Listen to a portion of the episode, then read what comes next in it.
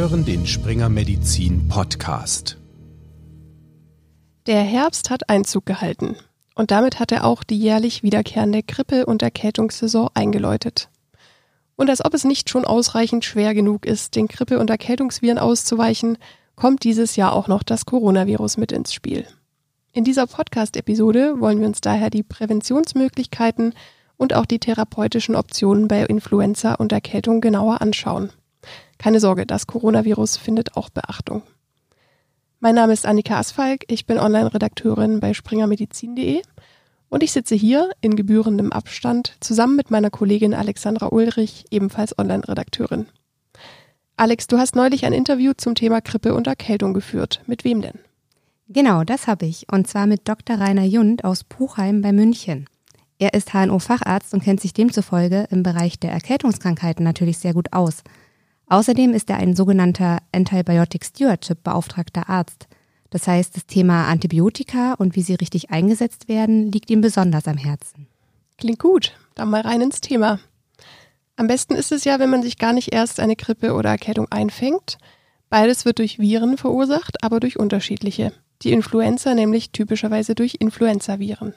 Genau, dagegen kann eine klassische Erkältung durch eine ganze Reihe von Viren ausgelöst werden – über 200 sind da bekannt, zum Beispiel Rhinoviren, Adenoviren oder auch Coronaviren. Denn dazu gehören noch mehr Viren als das wohl aktuell bekannteste SARS-CoV-2. Aber wie schützt man sich denn jetzt eigentlich am besten vor den Viren? Das habe ich Dr. Jund gefragt. Also im Prinzip sind es die gleichen präventiven Maßnahmen, die wir auch jetzt angesichts der aktuellen Situation schon sehr gut kennengelernt haben, alle. Das heißt, eine subtile Händehygiene, ja, das heißt, die Hände sich auch zu desinfizieren, insbesondere wenn ich mit Menschen in Kontakt war. Ähm, das Vermeiden des Fassens ins Gesicht, was man ja instinktiv sehr, sehr oft tut. Ähm, eine Niesetikette, das heißt nicht in den Handbereich niesen und dann jemand anderem die Hand geben, sondern eher in die Ellenbeuge ähm, und eben eine Abstandssituation, dass man im normalen gegebenen Abstand von Menschen weg ist, denn die Übertragungswege sind sowohl bei der Influenza als auch bei den Erkältungskrankheiten dieselben.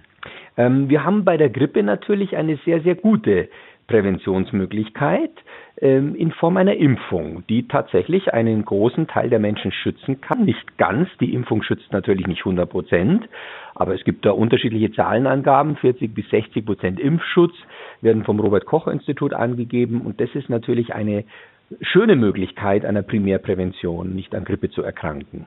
Und sowas wie Bewegung, Ernährung, Raumbefeuchtung, Macht das Sinn, um sich zu schützen? Ja, also prinzipiell als Arzt, wenn man gefragt wird, Bewegung, Ernährung, natürlich. Das sind allgemein medizinische ähm, Konzepte, dass ähm, eine, ein vernünftig ausgeglichenes Ernährungsverhalten mit Ballaststoffen, mit Früchten, vitaminreich, dass das sowieso sinnvoll ist und besser ist, als auf schnell konsumierbare Kohlenhydrate, Fette und Fastfood zurückzugreifen. Frische Luft und leichten, moderaten Ausdauersport zwei bis viermal in der Woche ist auf jeden Fall zu empfehlen, weil sie eine prinzipielle Resilienz, also eine prinzipielle Stärkung des Abwehrsystems haben, wie auch immer das molekular genau basiert. Aber dennoch wissen wir das aus vielen empirischen Studien ganz genau, dass diese Maßnahmen, diese Allgemeinmaßnahmen, wie sie auch immer propagiert werden, gegen diese Sachen schützen können. Ähm, das regelmäßige Belüften des Raumes oder das Entlüften des Raumes ist deshalb sinnvoll, hm, weil man weiß, dass die Aerosoldichte, in denen die Viren ja enthalten sind, deutlich beeinflusst wird. Also die Dichte an Aerosolen wird vermindert, wenn man regelmäßig lüftet. Was auf alle Fälle ein sinnvoller Aspekt zu sein scheint, ist die Befeuchtung der Schleimhäute. Hm, das ist ja auch wahrscheinlich die Vermutung, wieso es in der kalten, trockenen Jahreszeit mehr zu Erkältungen und natürlich auch mehr zu Grippeerkrankungen kommt. Das ist zum einen die Zusammenballung der Menschen in Räumen und zum anderen aber auch eine gewisse Prädisposition, das heißt eine Aufnahmebereitschaft der Schleimhäute, die durch die trockene Luft etwas ja, äh, stellt man sich so vor, etwas Wunder werden und die Oberflächenstruktur verändert wird. Die, die erste Abwehrlinie, nämlich das gelartige Schleimsekret, was sich auf unseren Nasen- und Nasenrachenschleimhäuten befindet, das ist dann oftmals fragiler und angegriffen und dann können diese Viren viel leichter Kontakt haben zur Schleimhaut und dann andocken. Also eine gesunde ähm, Befeuchtung der Luft wie man das auch immer macht, oder eine Pflege der Nasenschleimhäute, das wären vielleicht auch Aspekte, die man in diesen Ring werfen kann. Und was halten Sie von Nahrungsergänzungsmitteln wie Vitaminpräparaten und Zink? Äh, prinzipiell gar nichts. Ähm, ich kann mir vorstellen, dass eine ähm, Vitamin D3-Supplementierung im Winterhalbjahr Sinn macht. Das ist das, was, was ich aus der Literatur entnehme und aus den, ähm, sagen wir mal, zu durchdringenden Konzepten. Aber ich glaube auch nicht, wenn Sie eine normale, vitaminreiche und normale Rohkostsalat, äh, früchtehaltige Ernährung haben, dass Sie sehr, sehr viele Präparate noch additiv zunehmen müssen. Also wenn man aus beruflichen Gründen wenig Gemüse essen kann, wenig Salat essen kann, kann man sich vorstellen, dass eine Vitamin C zinkreiche Supplementierung auch noch Sinn macht. Aber prinzipiell als allgemeingültige Regel würde ich das nicht vorschlagen. Eine der wirksamsten Präventionsmaßnahmen gegen die Grippe hatte Dr. Jund bereits erwähnt, nämlich die Grippeimpfung. Wer sich definitiv impfen lassen sollte und worauf es dabei zu achten gilt, fasst Dr. Jund für uns kurz zusammen. Also die Grippeimpfung ist prinzipiell ein sehr sinnvolles Substrat für gefährdete Gruppen. Und diese gefährdeten Gruppen sind ja genau die gleichen gefährdeten Gruppen, die jetzt auch in der Corona-Zeit gefährdet sind. Also ganz konkret, Patienten ab oder Menschen ab dem 60. Lebensjahr und Menschen mit prädisponierenden Erkrankungen, schlecht eingestellter Diabetes, eine immunologisch ungünstige Stoffwechsellage. Ganz konkret auch für Schwangere macht die Grippeschutzimpfung definitiv Sinn und für medizinisches Personal. Und zwar aus dem Grund nicht nur, um sich selbst zu schützen, sondern eben auch, um diesen Job weiterhin machen zu können, um die Menschen ähm, versorgen zu können, die dann eben erkranken und um auch die Patienten zu schützen. Also das wären die drei größten Gruppen. Sie hatten gefragt, ob es Sinn macht, dass sich auch Nicht-Risikogruppen impfen lassen. In der jetzigen Situation für mich absolut vorstellbar, dass das sinnvoll ist weil wenn Sie eine immunologisch kompromittierte Situation haben, zum Beispiel durch eine Grippeerkrankung und schon da niederliegen und dann sich noch Corona zusätzlich einfangen, ist natürlich die Vorstellung naheliegend, dass es einen besonders ungünstigen Verlauf gibt. Wir haben auch keine Erfahrung, was beim Zusammentreffen der beiden Viren im menschlichen Bereich äh, passiert, geschieht, wie sich die Stärke und ähm, die Pathogenität der Viren verändert. Das wissen wir einfach noch nicht. Wir wissen aber, dass man durch die Grippeschutzimpfung einen gehörigen Teil von Menschen schützen kann und deswegen kann ich mir eine allgemeine Empfehlung auch vorstellen. Die Grippeschutzimpfung, die braucht eine gewisse Zeit, 10 bis 14 Tage, bis sie den Impfschutz garantiert. Sollte man also jetzt allmählich dran denken. Die Grippesaison, die geht ja von Oktober bis etwa Ende April ähm, in unseren Breiten. Und ähm, jetzt sollte man, damit man den Beginn der, der äh, richtig ausgeprägten Situation Anfang Dezember bis ins Frühjahr hinein eben gut schafft, jetzt allmählich dran denken, Mitte Oktober ähm, sich zu impfen. Das ist eigentlich der optimale Zeitpunkt. Und macht es trotzdem, wenn ich es jetzt irgendwie nicht schaffe, aus welchem Grund auch immer, Sinn, es später noch nachzuholen? Ja, absolut. Die Grippe verläuft ja in zwei Strukturen. Das sind einmal die Grippesaison, das ist das, was jedes Jahr wiederkommt. Ja, das, das ist jetzt in Deutschland von ähm, ja, Mitte Oktober bis Ende April etwa.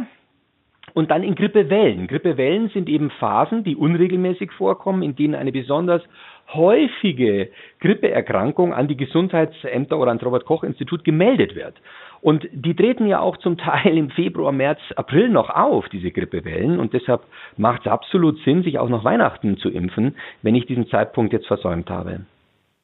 Was die Nebenwirkungen der Impfung angeht, so kann es natürlich wie bei allen Impfungen zu lokalen Reaktionen kommen, also zum Beispiel leichte Schmerzen oder Rötungen an der Impfstelle. Bei einigen Menschen treten manchmal auch Symptome einer Erkältung auf, zum Beispiel Frösteln, Kopfschmerzen oder ähnliches. Das kann durch die Impfung hervorgerufen werden und wenn dem so ist, klingt das in der Regel innerhalb von zwei Tagen wieder ab. Eine Grippe selbst kann die Impfung aber nicht auslösen, da es sich bei dem Impfstoff für Erwachsene um einen Totimpfstoff handelt. Die Herbstzeit ist ja Erkältungszeit und es ist nicht unwahrscheinlich, dass man sich fast zeitgleich zur Impfung einen grippalen Infekt einfängt. Was auf den ersten Blick dann nach einer Impfnebenwirkung aussieht, in Wirklichkeit aber eher ein sehr unglücklicher Zufall ist. Je, da ist man sicher erstmal verunsichert, wenn man um die Impfung herum krank wird. Ähm, aber wie sieht es eigentlich mit Corona und der Grippeimpfung aus? Da hattest du ja auch nachgefragt. Weiß man hier schon, ob die Grippeimpfung einen Einfluss auf das Risiko hat, an Corona zu erkranken, beziehungsweise auch auf den Verlauf von Covid-19?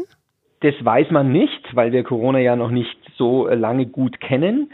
Ähm, es ist ja ein ganz, ganz ähnlicher Virus. Und im Grunde genommen kann man all die Maßnahmen und Überlegungen, die man äh, bezüglich der Influenza hat, eins zu eins umsetzen auf Corona mit, mit den Unterschieden, die diese beiden Viren eben haben, aber von der Infektiosität, vom Eindringen in den Körper, von auch prinzipiell vom Aufbau sind beides RNA-Viren, gibt es ganz viele Ähnlichkeiten. So, die Grippeschutzimpfung kann natürlich vermeiden, dass Sie an einer stark ausgeprägten Grippe erkranken und vorstellbar wäre, wenn man an einer starken Grippe erkrankt ist, ähm, dass die Immunitätslage des Körpers ja eh schon angegriffen ist. Es ist eh schon eine Entzündung dann in der Lunge, im Atemwegsbereich.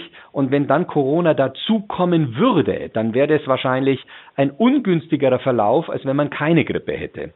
Also würde man sich ja mit der Grippeschutzimpfung zumindest gegen diesen Aspekt schon mal schützen. Und der zweite, ganz wichtige Aspekt ist der, dass man mit der Grippeschutzimpfung ja genau die äh, Personenkreise auch adressiert, die besonders von einer Corona-Infektion benachteiligt betroffen werden. Also das heißt auf Deutsch die älteren äh, Menschen, ähm, dann immunitätsanfällige Menschen, die sich in einer Depression des Immunsystems befinden, kranke Menschen mit Vorerkrankungen der Atemwege und medizinisches Personal. Und wenn man dort einen Teilaspekt des, des Risikos zu erkranken durch eine gute Impfung schon mal mindern kann, dann ist es auf alle Fälle ein sinnvoller Aspekt. Die Grippeimpfung ist also auf jeden Fall schon mal eine gute Idee, vor allem für Personen aus Risikogruppen. 100% geschützt ist man damit aber natürlich nicht vor einer Grippe und vor einer Erkältung logischerweise schon mal gar nicht. Genau, wenn es einen jetzt also doch erwischt hat, stellt sich ja schnell die Frage, ist das nur eine Erkältung oder doch eine Grippe? Ich wollte also gern von Dr. Jund wissen, wie kann ich beide unterscheiden, auch im Verlauf?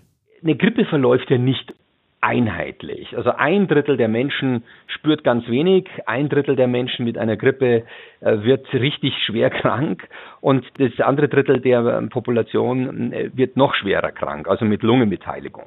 So, das sagt aber schon einiges aus, wenn man das so, sich so einfach macht. Bei einer Erkältungssituation werden die meisten Menschen eben nicht schwer krank und kriegen die meisten Menschen eben keine Lungenentzündung und kriegen die meisten Menschen eben keine Komplikationen, die bei der Grippe deutlich häufiger sind. Im, im Allgemeinen, im Praktischen können sich beide absolut ähneln. Sie können sich absolut ähnlich sein. Also das heißt, eine Erkältung, das wissen wir alle, kann ja vollkommen heterogen und unterschiedlich verlaufen mit Halsschmerzen, mit Fließschnupfen, mit Ohrenschmerzen, mit einem allgemeinen Krankheitsgefühl und auch mit Muskel- und Gliederschmerzen das sind die Attribute, anhand deren versucht wird, die Grippe von der Erkältung zu unterscheiden. Dass man ähm, dokumentiert hat, dass die Grippe eben sehr plötzlich, sehr schnell, also wie aus heiterem Himmel, die Leute wachen auf und sind auf einmal krank, mit starken Gliederschmerzen und mit einem starken Krankheitsgefühl beginnt. Das mag sicherlich so sein, das ist sicherlich auch in der Praxis der wichtigste ähm, Unterscheidungsgrund einem Patienten, der sagt, hören Sie zu, so eine Erkältung habe ich noch nie gehabt, ich bin total krank, mir tut alles weh. Dann würde ich eher testen auf eine Grippe als jemand, der sich so ganz allgemein präsentiert. Nichtsdestotrotz wissen wir nicht, ob die leichte Erkältung, die jemand hat, der vor uns sitzt, auch eine echte Influenza war. Also das lässt sich nicht immer sozusagen anhand der, des Verlaufes ausschließen und eindeutig bestimmen. Aber man kann zusammenfassend sagen, Erkältungen haben meistens eine stärkere lokale Symptomatik, also mehr Halsschmerzen, mehr Schnupfen und Nasenbrennen. Grippe hat mehr eine stärkere intensive allgemeine Symptomatik mit plötzlichem Beginn und mit plötzlichen starken Muskel- und Gliederschmerzen und einer starken Beeinträchtigung des allgemeinen Zustandes. Jetzt ist ja die Frage so ein bisschen in der Praxis auch, ähm, sowohl für Arzt als auch Patient, wann ich als Patient zum Arzt gehe oder wann ich vielleicht auch doch erstmal abwarte. Ja, also prinzipiell kann man bei den meisten oberen Atemwegsinfektionen durchaus einfach mal abwarten, gerade jetzt in der Situation, in der wir sie jetzt haben. Wenn einem der Verlauf und die Beschwerdesymptomatik aber sehr, sehr ungewöhnlich vorkommt, sehr ungewöhnlich vorkommt, dann kann man sich zum Arzt bewegen. Das finde ich ist ein korrektes Argument. Oder wenn Komplikationen auftreten. Komplikationen sind ähnlich, aber wie gesagt, bei der Grippe natürlich weitaus häufiger, vor allen Dingen im Bereich der Lunge. Das heißt also, wenn Atemnot und ein starker ausgeprägter Husten dazukommt, hochfieberhaft erkrankt oder eben eine lokal starke Schmerzsymptomatik, zum Beispiel im Mittelohr, im Ohrbereich oder im Bereich der Nebenhöhlen, dann sollte man durchaus zum Arzt gehen. Jetzt interessiert mich natürlich, was man gegen die Symptome machen kann. Da hattest du ja sicher auch nachgefragt. Natürlich. Gehen wir das Ganze mal Symptom für Symptom durch und fangen mit dem Husten an. Also gegen den nervigen Husten helfen natürlich in allererster Linie ähm, Hustenblocker. Ja, da ist in erster Linie das Codein wirksam, ein sehr gutes Medikament, weil es zentral den Hustenreiz dämpft. Es hat aber ein Nebenwirkungsspektrum. Es ist ja ein Opiatderivat, das heißt, ähm, es, es kann müde machen, es kann schwindlig machen und es macht Verstopfung, lähmt die Darmtätigkeit ein bisschen. Das heißt, wir haben ein gewisses Nebenwirkungsspektrum, aber wenn, wenn jemand richtig einen quälenden Husten hat bei einer Influenza oder auch bei einer Erkältung, dann kann er doch ruhig ein paar Tage Codein nehmen, um dieses Symptom zu lindern. Mir ist völlig klar, dass viele Schleimlöser geben. Ähm, dem möchte ich auch gar nicht widersprechen. Aber so richtig geblockt oder so richtig gedämpft wird der Husten natürlich nicht. Wenn man das Sekret mukolytisch, also etwas ähm, flüssiger machen will, dann kann man das auch machen, indem man viel Flüssigkeit trinkt, vielleicht Kochsalz inhaliert. Und natürlich kann man auch schleimlösende Substrate geben. Ähm, ob das wirklich den Husten mindert oder, oder leichter erträglich macht, ähm, das wage ich zu bezweifeln. Und was hilft gegen ähm, Schnupfen und verstopfte Nase? Ja, also in dieser Situation sind natürlich schnell abschwellende Nasensprays sinnvoll.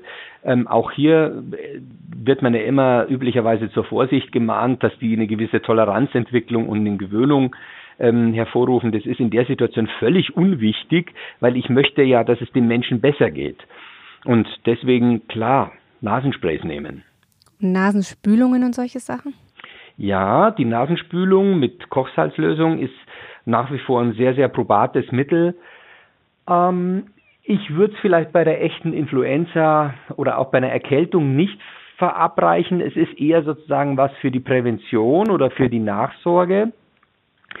Es besteht für mich einfach die, die vielleicht anatomisch begründbare, aber jetzt nicht richtig beweisbare Vermutung, dass ich durch die Spülungen schon einen großen Teil der viralen Last auch in die unteren Atemwege vielleicht ein bisschen bekomme, wenn ich mich verschlucken sollte. Also es wirkt einfach unhygienisch, Nasenspülungen zu machen, wenn die Nase richtig infiziert ist. Und was hilft gegen Kopf- und Gliederschmerzen? Wann sind Schmerzmittel indiziert und wie lange? Ja, also Schmerzmittel sind, ähm, also die Schmerzmittel, über die wir jetzt kurz sprechen müssen, das sind ja nicht steroidale Antiphlogistika, das heißt Ibuprofen, Diclofenac, solche Sachen. Und die haben natürlich ihre volle Berechtigung, weil sie antiinflammatorisch, also entzündungshemmend wirken und zugleich Schleimhaut abschwellen. Das ist auch nochmal ein Vorteil, den man da mitnehmen kann. Ähm, grundsätzlich finde ich, macht ein Schmerzmittel Sinn, so zu, es so einzunehmen, dass man keine Schmerzen mehr hat dann. Das heißt auf Deutsch mit der Dose schon so weit gehen, dass es einem deutlich besser geht.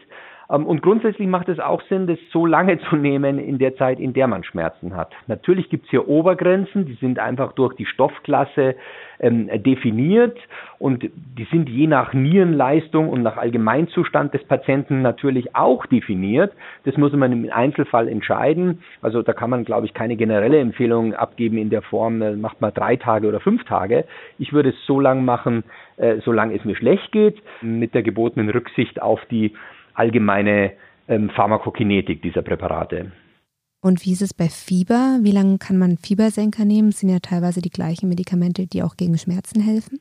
Richtig, wobei hier zu beachten gilt, zum Beispiel Paracetamol, da kann man auch so ein bisschen hin und her wechseln zwischen Paracetamol und Ibuprofen. Ähm, Paracetamol hat eine sehr, sehr gute fiebersenkende Wirkung, hat aber wenig antientzündlichen Effekt.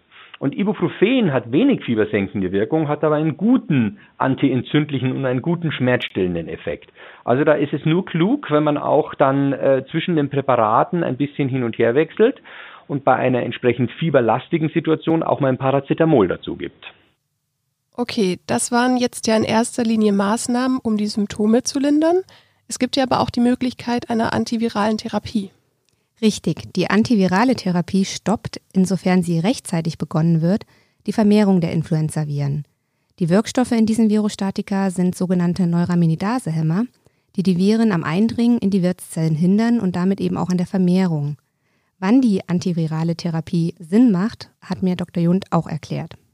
Also die antivirale Therapie sollte dann erfolgen, wenn jemand so schwer krank ist, dass ein weiterer Entzündungsprozess ungünstig wäre für den weiteren Verlauf.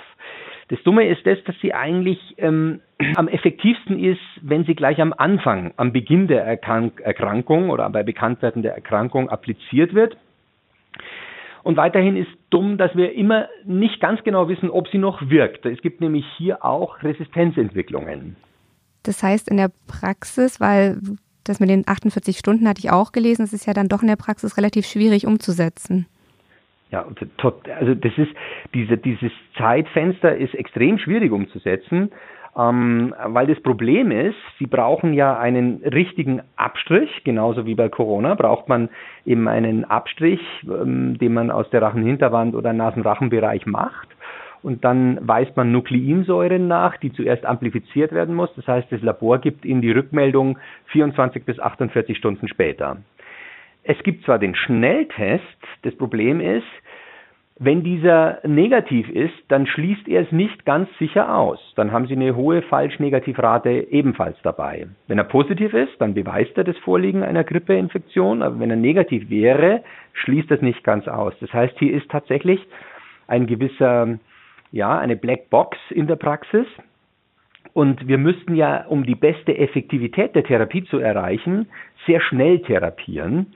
Ähm, ich glaube, dass in den meisten Fällen sozusagen das ärztliche Gefühl und der ärztliche Blick auf den Patienten wichtig ist, weil wenn es äh, jemandem so schlecht geht, dann muss er ja auch klinisch versorgt werden. Das heißt, er braucht Infusionen, braucht fiebersenkende Medikamente, braucht vielleicht etwas gegen den Husten oder ein Schmerzmittel. Und in der klinischen Situation kann ich diese Medikamente dann vielleicht auch empirisch viel leichter verordnen. Das heißt, ich habe einen Patienten jetzt in der Praxis, dem geht so schlecht, dass ich ihn klinisch einweise und dann könnte man ja am gleichen Tag mit der antiviralen Therapie beginnen, selbst wenn das Vorliegen des ähm, PCR-Abstriches noch nicht vollständig da ist. Gut zu wissen, aber wie sieht es denn eigentlich mit Antibiotika aus? Die helfen ja nicht gegen Viren und doch werden sie noch zu häufig verordnet. Ja, leider. Das ist auch eines der Herzensthemen von Dr. Jund. Ich hatte es ja eingangs schon erwähnt, er ist ein sogenannter Antibiotic Stewardship Beauftragter Arzt. Hinter den Antibiotic Stewardship Programmen, kurz ABS, steckt das Ziel, Aufmerksamkeit für den rationalen Einsatz von Antibiotika zu schaffen. Antibiotika sind hochwirksame und wirklich wichtige Medikamente, aber sie wurden viel zu lange zu leichtfertig und ungezielt eingesetzt, was Resistenzen fördert und letztendlich niemandem etwas bringt, wie Dr. Jund betonte. In ABS-Programmen lernen Ärzte zum einen, ähm, was in meiner Hinsicht am wichtigsten wäre, eine gewisse Haltung zu gewinnen, eine neue Haltung und Perspektive diesem Einsatz gegenüber. Sie kommen aber auch nochmal ganz strukturiert mit den Prinzipien in Verbindungen, ähm, mit den Prinzipien, nach denen wir uns orientieren müssen, ab wann wir ein Antibiotikum einsetzen. Also welche Untersuchungswerte, welche Laborparameter und wenn man ein Antibiotikum einsetzt, welche Antibiotika setze ich denn ein und wie lange, warum muss man es zu Ende nehmen, welches Spektrum decke ich damit ab. Also es ist wie so eine Art Auffrischungskurs für Ärzte, sich diesem wichtigen Thema, wo wir in den letzten Jahren ja viele Informationen neu bekommen haben, noch einmal zu widmen. Im klinischen Umfeld werden solche ABS-Programme schon recht erfolgreich eingesetzt. In der ärztlichen Praxis besteht dagegen oft noch etwas Aufholbedarf. Wie man das erlernte Wissen dann in der Praxis gut umsetzen kann und wie es mit der Arzt-Patienten-Kommunikation besser klappt, dazu hat mir Dr. Jund auch noch Tipps gegeben. Also, es ist so, es gibt ähm, bei einer viralen Erkrankung gar keine Indikation für ein Antibiotikum. Das ist uns allen klar, weil diese Präparate nicht helfen. Das Problem ist, dass virale Entzündungen oft eine Grundlage dafür sein können, dass sich Bakterien, die wir sowieso beherbergen oder mit denen wir leicht in Kontakt kommen, viel, viel schneller einnisten und viel, viel größeren Schaden anrichten können. Normalerweise hat unsere Schleimhaut ein gewisses Immunsystem, das Bakterien davon abhält, in die Schleimhaut hineinzugehen. Und wenn man aber jetzt eine Erkältung oder eine Grippe hat, dann ist dieses Immunsystem angegriffen, die Schleimhaut ist entzündet und deutlich verändert und die Bakterien, die normalerweise auf ihr wohnen, können leichter in sie hineingehen. Besonders äh, relevant ist es natürlich im Bereich der Lunge, wo die Unterscheidung, ab wann eine Lungenentzündung beginnt, manchmal gar nicht so leicht ist. Aber es gibt dafür Hilfsmittel. Und die Hilfsmittel hat der Arzt in der Praxis zur Verfügung. Das heißt, er kann über die Untersuchung, über das Abhören der Lunge einen ersten Eindruck gewinnen. Wie hoch ist das Fieber? Wie sind die Geräusche in der Lunge beim Luftholen? Und kann einen ersten, wie geht's dem Patienten natürlich? Und kann einen ersten Eindruck gewinnen über den Zustand. Und dann gibt es sehr, sehr gute Laborparameter, die uns zur Verfügung stellen. Ähm, hier ist in erster Linie der CRP-Wert zu nennen. Der ist zwar auch unspezifisch und wird bei viralen Erkrankungen auch etwas höher, aber er ist dennoch ein guter Parameter, um zumindest eine größere bakterielle beginnende Komplikation auszuschließen. Das betrifft nicht nur die Lunge, sondern auch die Nebenhöhlen des Mittelohr, also alle Atemwege. Hier müssen wir nicht nur die Untersuchung oftmals benutzen, sondern eben auch auf solche Laboruntersuchungen zurückgreifen. Also wie gesagt, CRP-Wert oder ein Differentialblutbild, um zu schauen, wie hoch sind die Leukozyten, wie hoch ist die Blutsenkung, um hier entsprechend reagieren zu können. Und in den meisten Praxen stehen diese Untersuchungen ja innerhalb sehr kurzer Zeit zur Verfügung.